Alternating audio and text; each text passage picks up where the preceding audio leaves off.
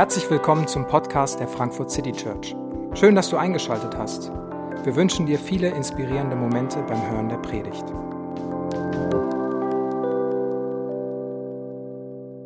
Ich weiß nicht, ob ihr das Bild vorhin schon gesehen habt. Äh, Versuchung stand da ganz groß. Das ist heute der Titel und das Thema. Und ich weiß nicht, welche ersten Gedanken und Assoziationen du damit hast. Ähm, ich weiß, es gab vor Jahren mal eine Werbung zum Thema irgendwie eine Schokoladenfirma. Ich weiß ehrlich gesagt nicht welche, die gesagt hat, die zarteste Versuchung seit es Schokolade ist. Und das äh, war so quasi dann, sollte schmackhaft gemacht werden, doch diese Schokolade zu essen, obwohl man ja eigentlich weiß, dass man das nicht machen sollte, weil Schokolade und dann isst man das und dann wird man dick und all sowas. Sollte man nicht machen. Aber so zart die Schokolade. Die sollte man, die sollte man unbedingt probieren. Also Versuchung ist quasi ein, ein Angebot, etwas, was gut klingt, was wahrscheinlich auch schön ist, aber auf den zweiten Blick vielleicht negative Folgen hatte. Man macht es, aber denkt sich so, äh, vielleicht sollte ich das gar nicht machen. Das ist so die ganz abstrakteste und einfachste Ebene, wenn wir uns dem Thema nähern. Und immer wenn ich Predigten vorbereite, dann versuche ich das im Lauf der Woche immer wieder zu machen. Und ich ähm, denke auch, versuche diese Predigten auf mich persönlich und die Themen mit mir selbst zu beschäftigen. Und dann hatte ich also eine Woche diesmal äh, vor mir, beziehungsweise jetzt hinter mir, ähm, wo es um dieses Thema ging. So, was sind denn Versuchungen? Und welche Versuchungen gibt's überhaupt alle? Und welche Versuchungen erlebe ich persönlich?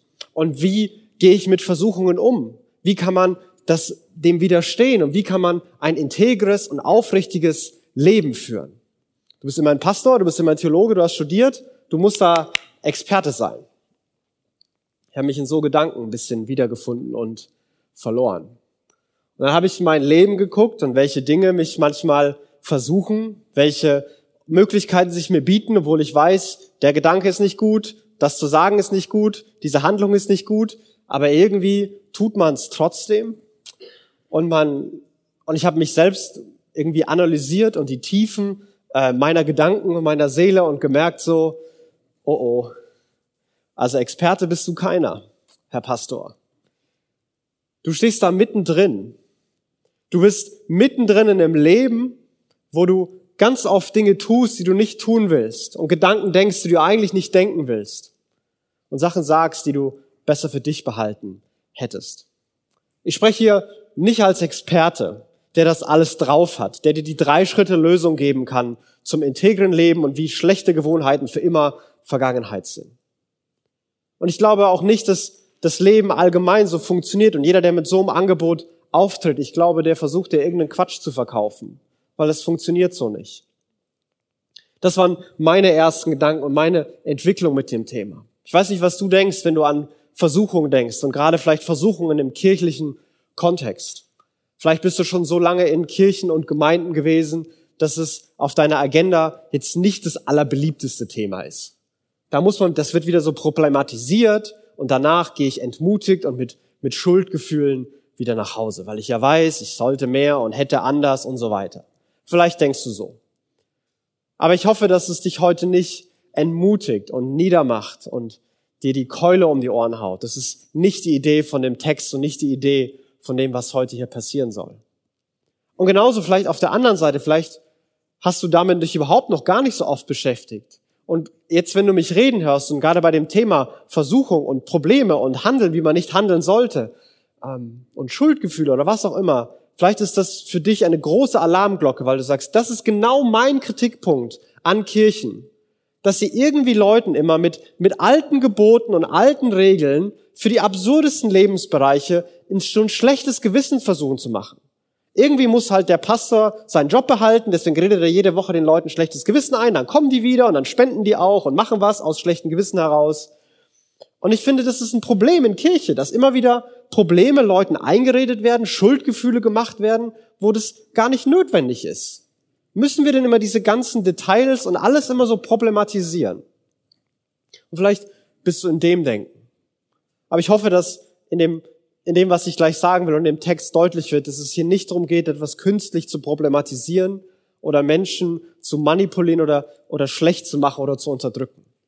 Ich glaube, es geht hier um eine Freiheit und eine Freude in unserem Leben und die zu entdecken. Denn um die wird gekämpft und um die wird gerungen. Und um die musste auch Josef kämpfen, in dieser Szene, die hier geschildert wird.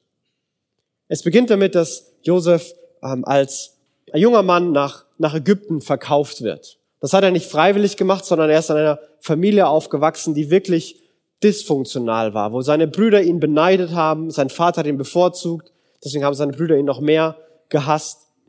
Und irgendwann kamen sie auf die Idee, ihn zu verprügeln und ihn nach Ägypten als Sklaven zu verkaufen. Also da ging wirklich viel schief in der Familie, wenn Brüder sich sowas antun. Und da ist Josef jetzt mit 17, 18, 19, ein junger Kerl, irgendwo in Ägypten als Sklave.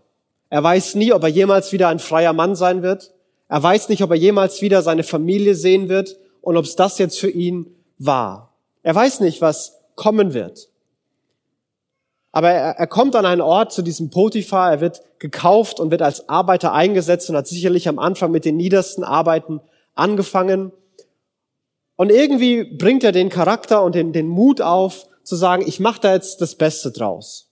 Was, was immer mir an Aufgaben gegeben wird, hey, die, die, die muss ich machen. Ich hab, mir bleibt ja auch eh nichts anderes übrig. Und er versucht seinen Job zu machen und überall da, wo er den tut, da gelingt es ihm. Und es das heißt immer wieder, dass Gott ihm Gelingen schenkt.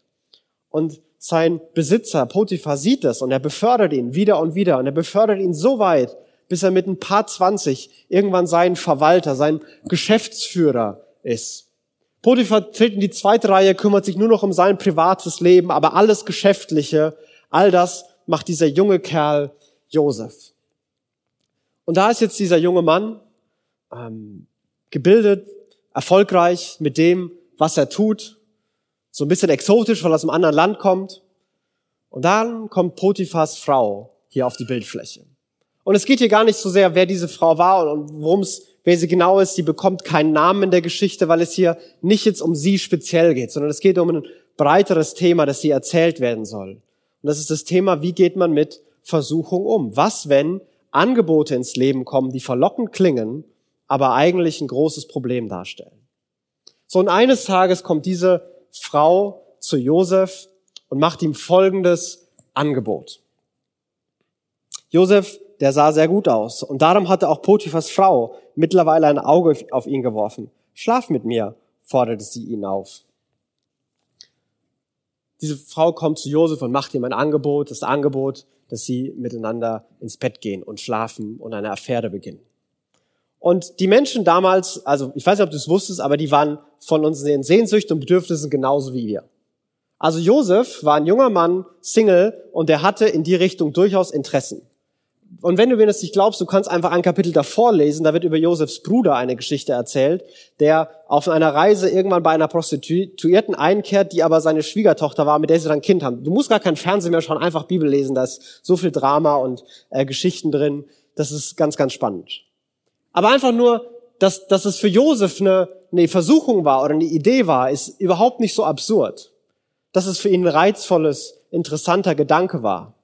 Er arbeitet schließlich den ganzen Tag, da, da darf man sich ja auch mal was, was gönnen.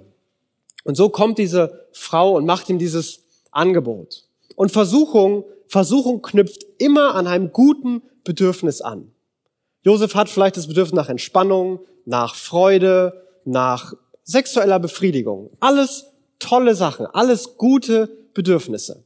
Und genau an so ein gutes Bedürfnis, da knüpft Versuchung an. Da kommt das Versprechen rein.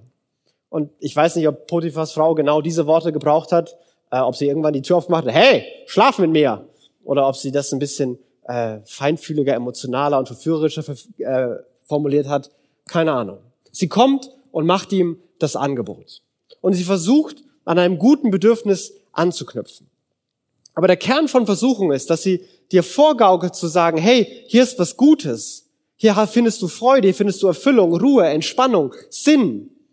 Aber eigentlich hat Versuchung nur ein einziges Ziel. Versuchung versucht, dein Leben schlechter zu machen. Ganz einfach. Versuchung versucht, dein Leben schlechter zu machen. Und wir brauchen gar nicht über Gebote und Gott und Moralvorstellungen reden. Es gibt eine ganz praktische Dimension von dem Thema. Und das ist Versuchung, versucht dein Leben schlechter zu machen. Also Josef, wenn er das gemacht hätte, mit der Frau vom Chef schlafen, da muss man kein Theologe für sein, da braucht man keinen äh, Gebotskodex gelesen haben. Mit der Frau vom Chef schlafen, uh -uh, keine gute Idee. Macht es nicht. Das hat nur schlechte Folgen. Du wirst erpressbar und wenn er das rausfindet und du bist sowieso der Sklave, der, der bringt dich um. Macht es nicht. Das lohnt sich einfach nicht. Du bist ein erfolgreicher junger Mann. Du hast andere Optionen. Macht es nicht. Und so versucht Versuchung das Leben schlechter zu machen. Und es gilt für alle verschiedenen Versuchungen.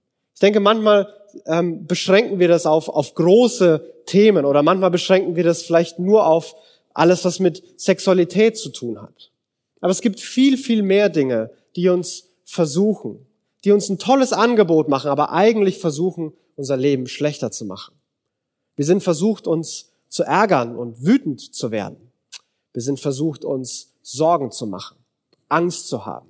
Wir sind versucht, schlecht über andere zu reden und zu denken. Wir sind versucht, uns zu vergleichen. Wir sind versucht, uns selbst anzuklagen. Wir sind versucht, uns Selbstmitleid, äh, in dem Selbstmitleid zu verlieren. Wir sind versucht, bequem zu sein. Wir sind versucht, egoistisch auf uns selbst zu schauen. All diese Dinge sind Versuchungen, die versuchen, dein Leben schlechter zu machen. Und ich habe noch keinen getroffen, der sagt, durch irgendeins dieser Themen ist mein Leben besser geworden. Also seit ich mir viele Sorgen mache, geht's nur noch bergauf. Ist einfach entspannter und schöner geworden. Und, und das Thema, das, das knüpft an einem guten, einer guten Idee an. Hey, morgen das Meeting, du hast keine Ahnung, wie das laufen soll. Du brauchst ein bisschen Sicherheit, ein bisschen Kontrolle. Weißt du, was dir helfen würde? Wenn du alle acht Milliarden Szenarien in deinem Kopf durchspielst. Am besten du schläfst die ganze Nacht gar nicht und denkst nur nach, was alles passieren könnte, wie du dich fühlen würdest und weißt du was, dann, dann wirst du morgen vorbereitet und sicher in dieses Meeting gehen. Das ist die Versuchung. Es passiert was Negatives. Jemand, vielleicht dein Partner oder ein Freund, setzt sich über deine Bedürfnisse hinweg. Und eigentlich ist es nicht so eine große Sache, aber da findest du eine Mücke. Und weißt du was? Jede Mücke, die du findest, die musst du unbedingt zum Elefanten machen. Das wird dein Leben besser machen. Und es wird dich auch beliebter machen bei allen Leuten in deinem Umfeld. Dein Leben wird einfach besser. Hey, wenn jemand deine Bedürfnisse ignoriert, das ist ungerecht, das ist unfair und es kann nicht sein. Du bist wertvoll, du bist wichtig. Sag ihm das, geig ihm die Meinung. Notfalls auch zweimal. Und wenn er sich entschuldigt, dann hältst du ihm die Rede das dritte Mal. Das wird dein Leben besser machen. Weißt du, wenn du anfängst, über andere Leute schlechter zu reden und die versuchst, immer wieder negativ darzustellen, dann wirst du immer beliebter bei deinen Kollegen. Weil du wirst der sein, von dem alle denken, hey, wenn ich mal ein Gespräch haben will, dann gehe ich zu der oder gehe ich zu ihm. Weil sie weiß einfach alles über alle anderen. Dein Leben wird einfach besser und die werden dich alle lieben. Die werden dich lieben dafür, dass du alle Geheimnisse ausplauderst. Die werden dich einfach nur lieben. Das Leben wird dadurch nicht besser. Wir brauchen nicht auf die großen Themen gehen, das Drogensucht oder Alkoholsucht oder Affären oder Pornografie, ja, die machen das Leben schlechter. Das sieht wahrscheinlich auch, sieht man auf den ersten Blick. Aber es gibt viele, viele andere Themen, die versuchen, unser Leben schlechter zu machen. Die versuchen, uns etwas wegzunehmen.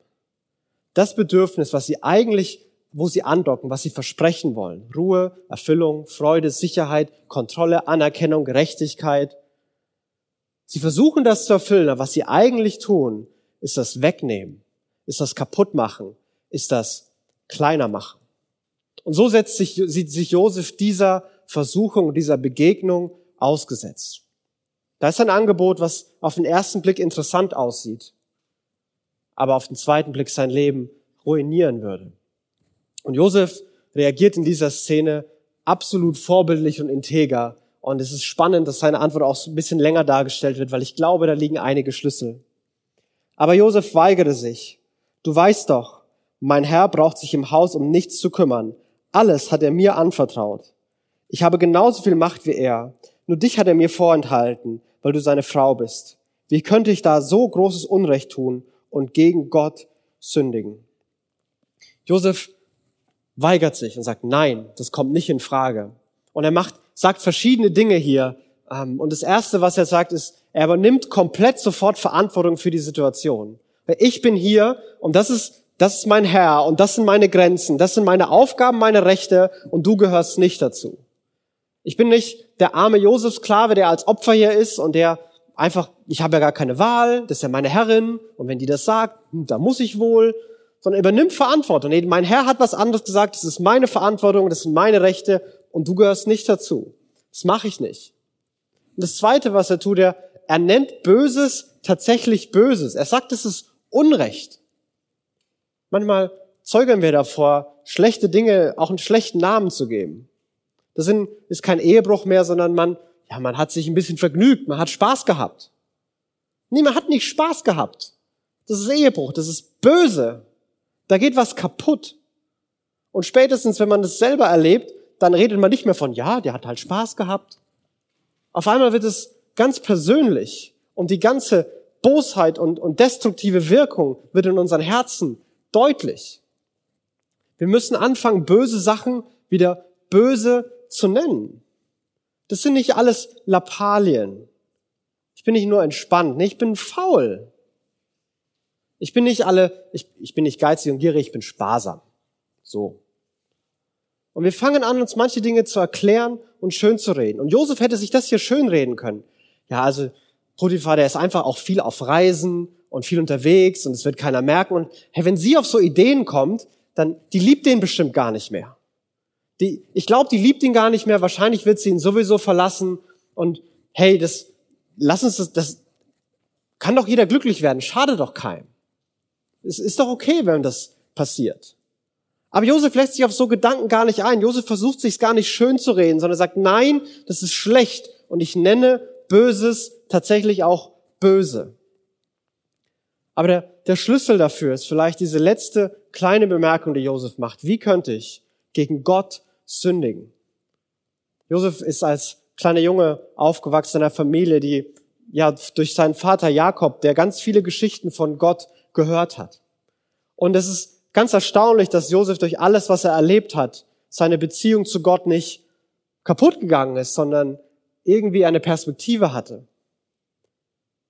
Alles, was ich gerade bin, weiß Josef, hat Gott mir geschenkt. Gott hat ähm, Gott hat dafür gesorgt, dass ich Erfolg hatte und ich weiß nicht, warum ich nach Ägypten gelandet bin und ich weiß nicht, warum es mir so schlecht geht und ich, keine Ahnung.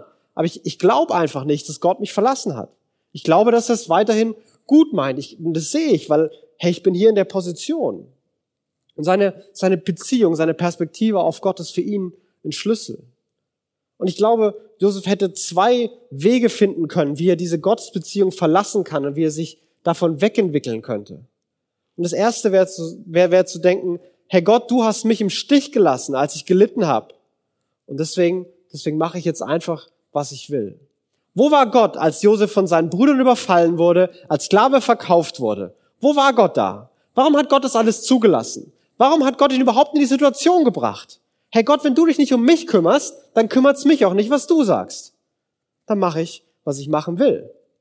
Und hätte Josef seine Gottesbeziehung so verlassen, hätte er großen Schaden in seinem Leben genommen. Und genauso gibt es einen anderen Weg, dass, dass Josef gedacht, hey, Gott ist auf meiner Seite. Und Gott hilft mir. Und alles, was ich mache, alles, das gelingt mir. Es wird einfach alles zu Gold. Und deswegen, ganz egal, was ich machen will, das klappt. Und wenn ich eine Affäre haben will, hey, dann, dann klappt es auch. Dann wird es auch keiner merken. Aber auch hier, Josef weiß, nein, Gott ist immer noch Gott. Gott hat mir Grenzen gegeben. Ich bin hier, weil Gott mir das schenkt, nicht weil Gott auf einmal mein Sklave geworden ist und mir dienen muss. Und er weiß weiterhin darum, wer Gott ist und wer er ist. Und er verlässt diese, diese Beziehung, diese Gedanken über Gott nicht. Und diese Gottesbeziehung, die beschützt ihn. Die beschützt ihn davor, sein eigenes Leben zu ruinieren. Aber damit ist die Geschichte natürlich nicht zu Ende. Damit ist die Geschichte nicht zu Ende. Versuchung klopft nicht nur einmal an, hey, wie wär's damit? Willst du mir ein paar Sorgen machen? Wäre das eine gute Idee? Nee, heute nicht. Alles klar. Und dann kommt nie wieder, nie wieder die Versuchung, sich Sorgen zu machen. Ja, natürlich nicht. Und genauso geht's Josef auch. Und die Versuchung kommt wieder und wieder und wieder. Potiphas Frau ließ nicht locker. Jeden Tag redet sie auf Josef ein. Er aber hörte nicht darauf und ließ sich nicht von ihr verführen. Einmal kam Josef ins Haus, um wie gewöhnlich seine Arbeit zu tun. Von den Sklaven war gerade niemand anwesend. Da packte sie ihn am Gewand. Komm mit mir ins Bett, drängte sie ihn. Josef riss sich los, ließ sein Gewand in ihrer Hand und floh nach draußen. Sie ließ nicht locker. Penetranterweise versucht sie es wieder und wieder und wieder. Und Versuchung ist oft so. Versuchung ist kein einmaliges Event, sondern es kommt immer wieder. Es kommt mal mehr, mal weniger, mal offensiver, mal sehr viel subtiler. Aber immer wieder gibt es diese Herausforderungen und Themen. Und Versuchung klopft hier immer wieder an der gleichen Stelle an. Und genauso, glaube ich, erleben, erleben wir das. Genauso erlebe ich das. Die meisten Menschen, die ich kenne, haben bestimmte Lebensthemen. Es macht sich nicht jeder gleich viel Sorgen. Es gibt Menschen, für die es sich Sorgen machen, Lebensthema, und für andere gar nicht. Nicht jeder hat mit Wutausbrüchen zu tun. Für manche ist es ein Thema, für andere gar nicht. Für die ist es dann nur lang ein Thema. Genauso gibt es manche Leute, die mit Thema Sexualität verschiedene Herausforderungen, Pornografie. Und es ist immer wieder das gleiche Thema. Das, die Logik ist nicht so, okay, jetzt habe ich einmal geschafft, dass sie sich Sorgen macht, abgehakt, Lass uns mal mit Wut probieren. Okay, jetzt war sie sauer. Lass uns mal mit, mit einer Affäre versuchen. Das ist, läuft anders. Sorgen, nee, Sorgen klappen nicht. Wut, Wut, Wut funktioniert. Da bleiben wir doch. Lass uns mal gucken, wie oft wir sie wütend und sauer und auf, sich aufregen lassen können. Lass uns das mal rausfinden. Und keine Ahnung, ob es da eine Person gibt, die alles versucht oder ob es einfach nur Böses gibt, ist auch nicht so wichtig. Aber so funktioniert's. So funktioniert die Logik. Es gibt etwas, was immer wieder an der gleichen Stelle versucht, ein Loch in die Mauer zu schlagen. Es ist immer wieder die gleiche Stelle. Und weißt du, das ist normal. Wenn es dir so geht, wenn du so ein Thema hast, hey, willkommen im normalen Menschsein. Das ist nicht besonders außergewöhnlich, das ist nicht besonders. Das ist ganz normal. Das geht uns allen so. Und sie klopft immer wieder an, an der gleichen Stelle. Und Josef versucht, eine für eine lange Zeit zu widerstehen und das von sich wegzuschieben. Er, er versucht ja aus dem Weg zu gehen, er versucht, dass immer andere Sklaven mit ihm auch noch da sind, da, da gibt's nämlich Zeugen. Aber eines Tages geht es nicht mehr. Eines Tages kann er nicht mehr widerstehen. Aber er hat noch genug Energie, wegzulaufen. Und wenn man nicht mehr widerstehen kann, dann, dann muss man weglaufen, dann muss man weg aus der Situation, dann muss man irgendwas anderes machen, was einem auf andere Gedanken bringt. Und Josef trifft die Entscheidung, es ist besser, dass ich mit Unterhose in die Pampa renne, als hier zu bleiben. Denn da gibt's keine intellektuelle Diskussion, ob das wirklich so eine gute Idee ist. Hey, weißt du was, das ist doch nicht so gut. Ach so, stimmt, Affäre, hab ich, bin doch gar nicht drauf gekommen, dass das schlecht ist. So ein Gespräch hätte es nicht gegeben. Da, da wäre keine Ruhe gewesen, bis es geklappt hätte, bis Josef die schlechte Entscheidung getroffen hätte. Und so läuft Josef weg. So, so rennt er weg und, und fällt nicht hin und bleibt in dem stehen und bleibt in seiner Gottesbeziehung und verliert seine Integrität nicht.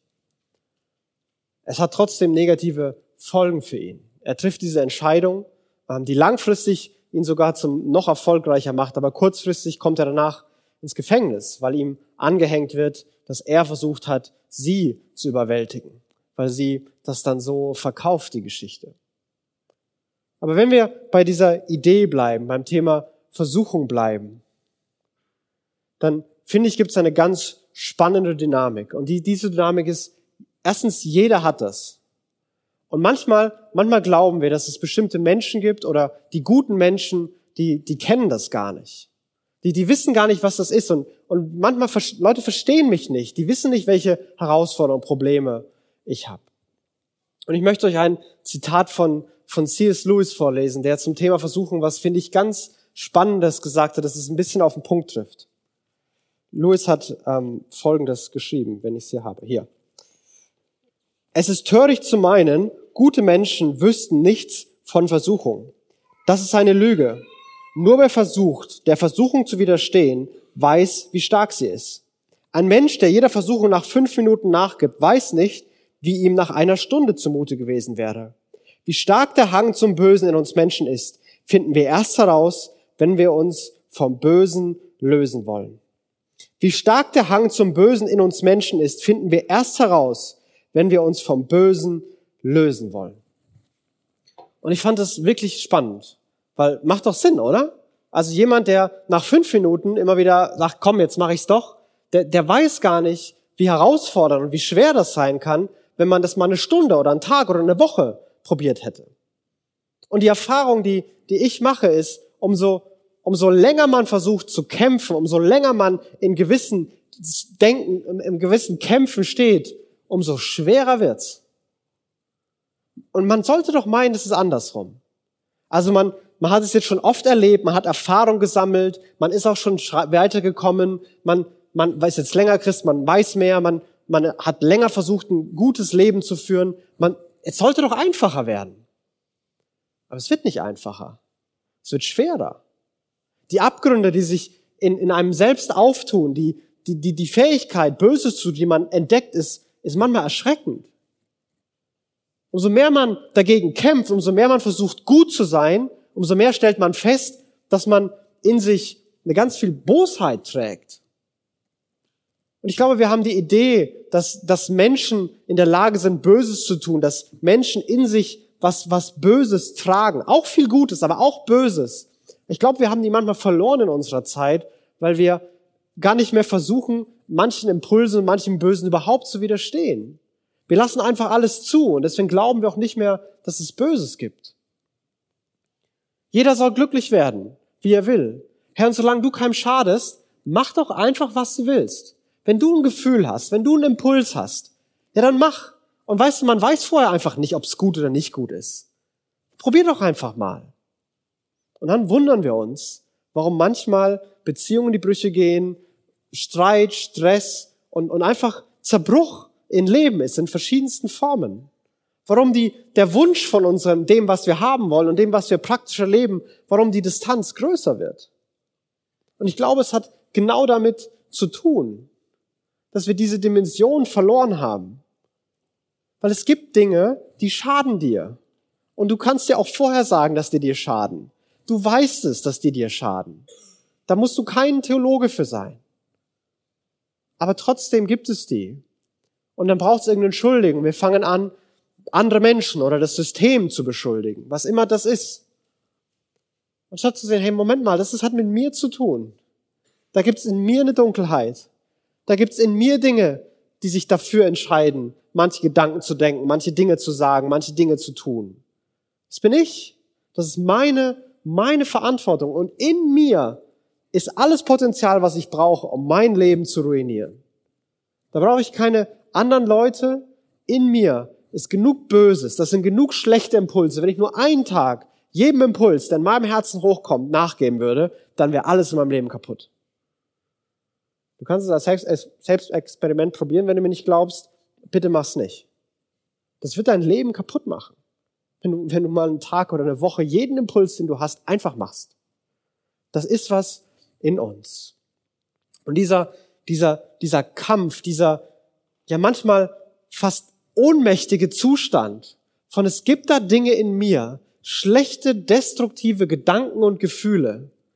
Und glaub mir, ich will die loswerden. Ich kann nicht. Es geht nicht. Ich nehme mir was Gutes vor und mache doch was anderes. Ich versuche alles Mögliche und am Ende lande ich doch wieder hier. Und diese Dynamik ist keine, keine außergewöhnliche. Apostel, der Apostel Paulus, der große Apostel Paulus beschreibt genau diese Dynamik im Römerbrief, äh, im Kapitel 7, wenn er sagt, ich verstehe selbst nicht, warum ich so handle, wie ich handle. Denn ich tue nicht das, was ich tun will. Im Gegenteil, ich tue das, was ich verabscheue. Ich unglückseliger Mensch, wer wird mich jemals aus dieser tödlichen Gefangenschaft befreien? Gott sei Dank, durch unseren Herrn Jesus Christus bin ich bereits befreit. Wer wird mich jemals aus meiner Gefangenschaft befreien? Wer wird mich jemals aus der Dunkelheit, dem Bösen, dem ich selbst nicht gewachsen bin, befreien. Ich danke Gott, der mich schon befreit hat. Das ist der Sprung, den Paulus hier machen kann. Aber er beginnt damit zu sagen, die Rettung, die wir brauchen, wenn, wenn Christen über, über Rettung sprechen, dann geht es nicht um irgendeinen Haken auf irgendeiner Liste im Himmel, der abgehakt wird und dann ist es irgendwie in Ordnung. Das hat eine viel persönlichere und viel praktische Dimension. Gott muss mich manchmal vor mir selbst retten. Gott muss mich vor den Impulsen und dem Bösen, das in mir ist, retten. Ich brauche da gar keine Umstände für. Das kann ich selber. Paulus beschreibt es. Wer wird mich aus dieser Gefangenschaft retten? Und dann sagt er, Jesus hat mich gerettet. Jesus rettet mich. Jesus rettet mich vor mir selbst. Und durch Jesus, diese Rettung, die bedeutet nicht nur einen, einen, einen Freispruch oder dass Gott uns akzeptiert, das, das bedeutet es auch. Und das ist unfassbar genial, weil die Folge davon ist, dass Jesus mit seiner Kraft ganz persönlich in unserem Leben beginnt aktiv zu werden. Und Kämpfe kämpft, die wir nicht kämpfen können. Schlachten schlägt, die wir nie gewinnen würden. Und er das für uns tut und für uns, befreit, uns befreit. Der nächste Satz nach diesen Versen ist, deshalb gibt es keine Verdammnis, keine Verurteilung mehr für die, die an Jesus glauben. Weil ich glaube, das Thema Versuchung und all diese Lebensthemen, die größte Kraft, die die oft über unser Leben haben, ist, dass sie dafür sorgen, dass wir uns verstecken und uns schämen. Niemand soll erfahren, wie viel da in mir ist. Niemand soll erfahren, was ich mache, was ich denke, was ich fühle und welches Böse manchmal in mir ist. Und oft erlebe ich das bei mir und auch bei anderen. Oft erlebe ich, dass ich glaube, mein Problem und meine Situation ist ganz besonders. Klar hat jeder Probleme. Klar ist niemand perfekt. Aber mein Problem ist ganz besonders. Ganz besonders hartnäckig, ganz besonders schwierig, ganz besonders verzwickt, ganz besonders unmöglich. Keiner von uns hat ein besonderes Problem. Wir haben alle Bosheit in uns und Gott ist Experte darin, uns genau davor zu retten. Welche Form die annimmt, ist ganz egal. Gott ist in der Lage, uns zu retten und zu befreien. Und es gibt nichts, kein Impuls, keine Bosheit, nichts, was wir getan haben, denken oder fühlen, was jemals größer oder stärker ist, als die Kraft Gottes zu retten und zu befreien.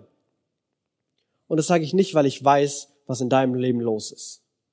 Das sage ich auch nicht, weil ich naiv bin und glaube, hier sitzt die Creme de la Creme von Frankfurt, die überhaupt noch nie ein Problem hatte in ihrem Leben. Das sage ich, weil es ist ganz egal, was du gemacht oder getan oder gedacht hast. Es ist ganz egal, wo du gerade stehst und was du gerade denkst. Es ist ganz egal, was deine Vergangenheit ist. Denn nichts ist größer und stärker und mächtiger als die Kraft Gottes zu retten. Deswegen nicht schäm dich, sondern Schande weg von dir. Keine Verdammnis. Du musst dich nicht dafür schämen, dass du ein Problem hast. Du musst dich dafür nicht verstecken, dass du in Versuchung gerätst. Du musst dich nicht dafür verstecken, dass du Versuchung nachgibst. Willkommene Mensch sein. Hallo. Schön, dass du endlich angekommen bist. Dir geht's wie allen anderen auch. Und ich glaube, es gibt bei dem Thema viele Fragen von, von Weisheit, von Dingen, die man tatsächlich tun kann, um sein Leben zu verändern, durch die Jesus wirken will, die alle gut sind. Was, was ist überhaupt meine Versuchung? Welchen Schaden richtet es in meinem Leben an? Wo kann ich widerstehen? In welchen Situationen kann ich es nicht? Wann kommt es besonders oft vor? Kann ich mir Hilfe suchen? Kann ich mit jemand anders reden? Ich glaube, das sind alles super Fragen. Muss ich vor irgendwas weglaufen und manches einfach beenden? Und vielleicht ist irgendwas davon super relevant. Aber ich glaube, die, die Schlüssel- und Kernfrage, die es für Josef war und die es für uns ist, ist, wie ist deine Beziehung zu Jesus? Und gibt es die überhaupt? Das ist die allererste Frage. Gibt es die überhaupt? Gibt es da eine Beziehung zu Jesus? Und ich meine damit nicht, hast du schon mal gehört. Ich meine damit auch nicht, kannst du richtige Antworten geben. Ich meine damit nicht, gehst du in die Kirche. Ich meine damit nicht, betest du manchmal. Ich meine damit auch nicht, hast du schon mal in der Bibel gelesen. Sondern ich meine damit, gibt es eine Beziehung? Glaubst du, dass er dich sieht und dich kennt? Und kennst du ihn? Lernst du ihn kennen? Gibt es da ein Miteinander? Und vielleicht ist es ganz neu und du hörst zum allerersten Mal, dass man mit Gott eine Beziehung haben kann. Vielleicht hörst du das schon lange, aber gerade durch all diese Themen hat die Beziehung aufgehört. Ja, du, du bist noch Christ und du kommst noch hierher, aber von Beziehung kann da keine Rede mehr sein. Von Austausch miteinander und Gegenseitigkeit. Denn immer wenn es Probleme gibt, der erste Ort, der letzte Ort, wo du hinlaufen würdest, ist zu Gott. Alles, was wir tun, ist weg von Gott. Und manchmal haben wir es als Kirchen geschafft, Leuten zu erklären, dass Gott sauer ist und Gott enttäuscht ist. Als würde Gott im Himmel überrascht sein, dass wir Probleme haben. Wenn er das nicht gewusst hätte, wäre er doch nicht auf die Welt gekommen und wäre gestorben, um zu retten und zu befreien. Das war nicht für irgendwas gedacht, das hat er nicht aus Spaß gemacht. Der wusste, worauf er sich da einlässt. Der wusste, welche Gebrochenheit da auf ihn zukommt. Und er kommt damit klar. Und deswegen möchte ich dich einladen und ermutigen, wieder hinzulaufen zu diesem Gott. Dich diesem Gott wieder zu stellen. Und weißt du, das können wir hier im Gottesdienst gemeinsam machen. Das können wir machen, indem wir, indem wir beten. Das können wir machen, indem wir singen. Das können wir machen, indem wir ganz persönlich Gedanken denken. Und vielleicht kannst du dir vorstellen, dass du Gott begegnest, dass wie auch immer du dir das vorstellst, vielleicht ein helles Licht, ich weiß es nicht. Und dann beginnst zu sagen, wie es dir geht. Hier bin ich, das denke ich, das fühle ich. Das weiß ich nicht, das ist mein Problem. Und vielleicht willst du sagen, hey Gott, rette mich. Rette mich nicht aus allen Umständen, allen Situationen, sondern rette mich vor mir selbst. Rette mich vor dem Destruktiven, was in mir ist. Ich brauche, ich brauche deine Hilfe. Und lass mich dir sagen, dass das Verrückte am christlichen Glauben ist, dass Gott reagiert. Dass Gott dir begegnen wird. Dass Gott in deinem Leben eine Präsenz haben wird und die wachsen wird. Und weißt du, du wirst immer mehr kämpfen können. Und es wird immer schwerer werden. Aber gleichzeitig wird dein Leben immer besser. Und das beide geht zusammen. Und wir werden Gott erleben, wie er mit seiner Kraft uns rettet, uns hilft und uns wirklich leben lässt, so wie er sich gedacht hat, dass wir leben sollen. Ich möchte ein Gebet sprechen. Jesus, wir beten, dass du jetzt hier jedem von uns begegnest. Jesus, du siehst gerade jeden Gedanken und jedes Herz. Du siehst jedes Gefühl von Scham und Schuld, was in uns gerade hochkommt. Und ich bete, dass du dem mit deiner Liebe begegnest und es freundlich wegnimmst und sagst, du musst dich nicht schämen. Ich habe schon lange alles getan, ich bin schon lang für dich gestorben. Gott, du siehst, wo in uns Sehnsucht gerade aufflammt. Sehnsucht, Gott kennenzulernen. Sehnsucht, zurückzukommen in die Beziehung zu dir. Und ich bete, dass du auf diese Sehnsucht deine Kraft hineingibst, dass sie wächst und nicht mehr aufhört. Gott, du siehst die von uns, die von dir weggelaufen sind, die glauben, was passiert ist, ist so besonders und so schlecht, dass man nicht mehr zu dir kommen kann. Und ich bete, dass du uns zeigst, dass du mit offenen Armen vor uns stehst. Dass du uns einlädst, zu dir zu kommen. Jesus, ich bete, dass wir erleben, wie deine Kraft unsere Leben verändert.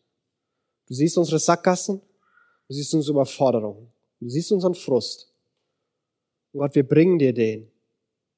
Und wir beten, begegne du uns Lass uns erleben, dass du echt bist, dass du real bist und dass du uns retten kannst. Jesus, danke, dass du jetzt hier bist und uns ganz persönlich meinst, uns ganz persönlich begegnen willst. Amen.